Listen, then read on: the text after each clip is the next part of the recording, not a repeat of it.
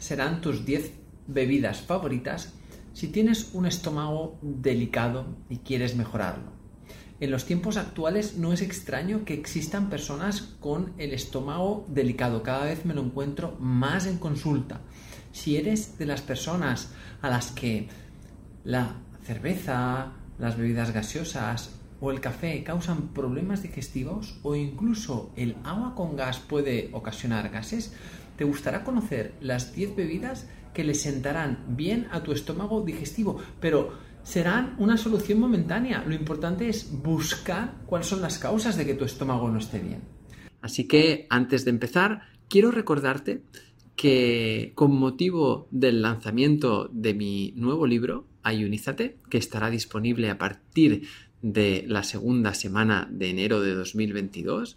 Con el motivo, estamos muy contentos en el equipo de que haya salido este libro con una nueva actualización de la bibliografía científica y de toda nuestra experiencia en, en el mundo del ayuno.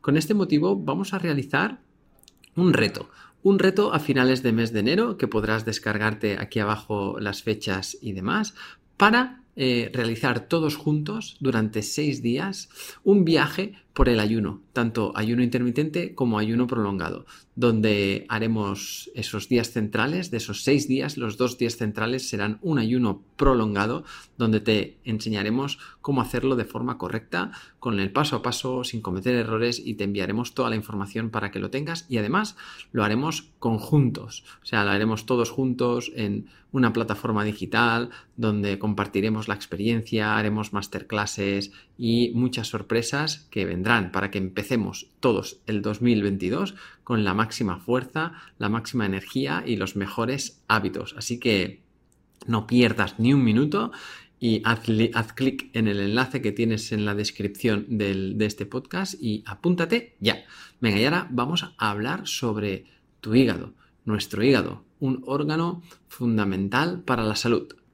La primera de estas bebidas que te voy a mencionar son las infusiones digestivas. Las infusiones tibias de plantas digestivas como el anís verde, el yantén, el anís estrellado o el hinojo son de las mejores bebidas que puedes ofrecer a tu sistema digestivo.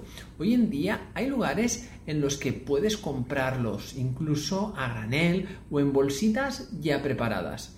Una bebida que particularmente es reconfortante para los estómagos delicados es la decocción de jengibre con un poco de limón. Para ello, añades jengibre fresco al agua y dejas hervir por unos minutos. Después agregas unas gotas de limón. No obstante, tienes que evitar este tipo de bebidas si sufres de gastritis, porque el jengibre puede llegar a ser un poco irritante. Igualmente, deberás considerar tomar estas infusiones si eres eh, intolerante a la fructosa o a los FODMAPs, que, ya que algunas plantas como la manzanilla, a pesar de ser muy reconfortante, pueden disminuir la tolerancia a la fructosa cuando se toma conjuntamente con la comida. Las siguientes bebidas digestivas son el té de kukicha y el té de roibos. El té de kukicha es un té de origen japonés que en vez de usar las hojas como es común, es preparado a partir de los tallos de la planta del té. Esta clase de té es muy suave y tiene un efecto calmante. No contiene teína y de ahí que sea pues, muy interesante para los que le estimula mucho la cafeína o la teína e incluso le puedes agregar un poquito de jengibre, que queda espectacular. Por su parte, el té de rooibos tampoco tiene teína y en realidad no es un té, sino que proviene de una planta diferente. Este té lo puedes beber solo o también te lo puedes hacer eh, a nivel de bebida refrescante, añadiendo hielo y algunas rodajitas de limón. La cuarta bebida digestiva se trata de un caldo de huesos. Es una bebida tradicional que se usa para fortalecer el sistema inmune y las mucosas digestivas gracias a la gran dosis de colágeno y de glutamina que contienen, que los dos son unos principios, unos nutrientes muy importantes para la regeneración de la mucosa. Este caldo es ideal para fortalecer las paredes, como te he dicho, digestivas.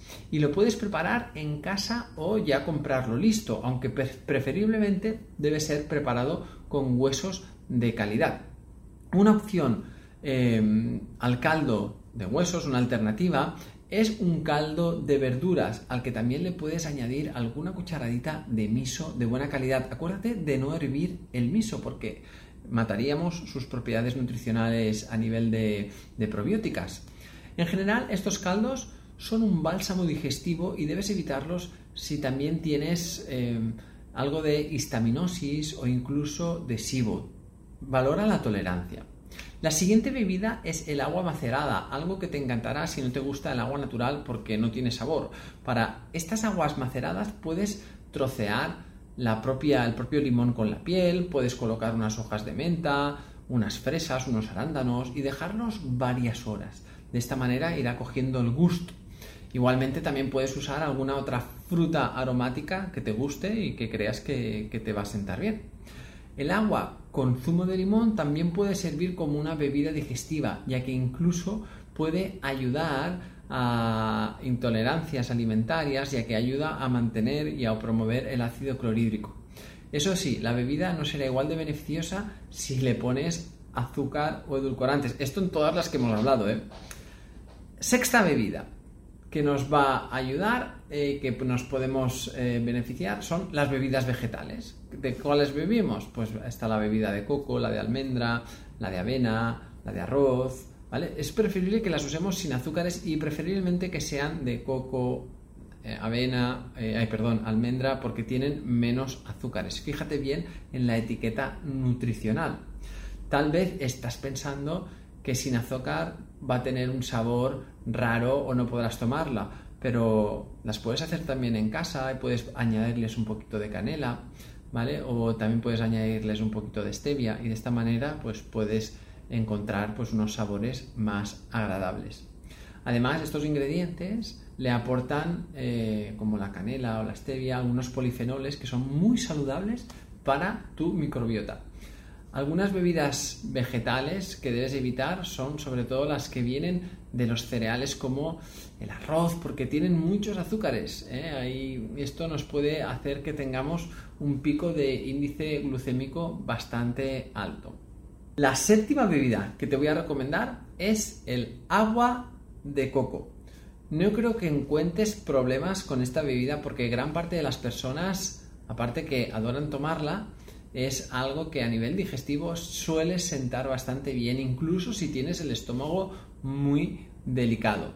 Lo único que debes tener atención en cuanto al agua de coco es que si estás diagnosticado con un SIBO y estás siguiendo una dieta baja en FODMAP, eh, puede que el agua de coco en grandes cantidades no te vaya a sentar bien porque lleva algo de fibra prebiótica que puede generar un exceso de fermentación y en el caso del SIBO puede sentar bien.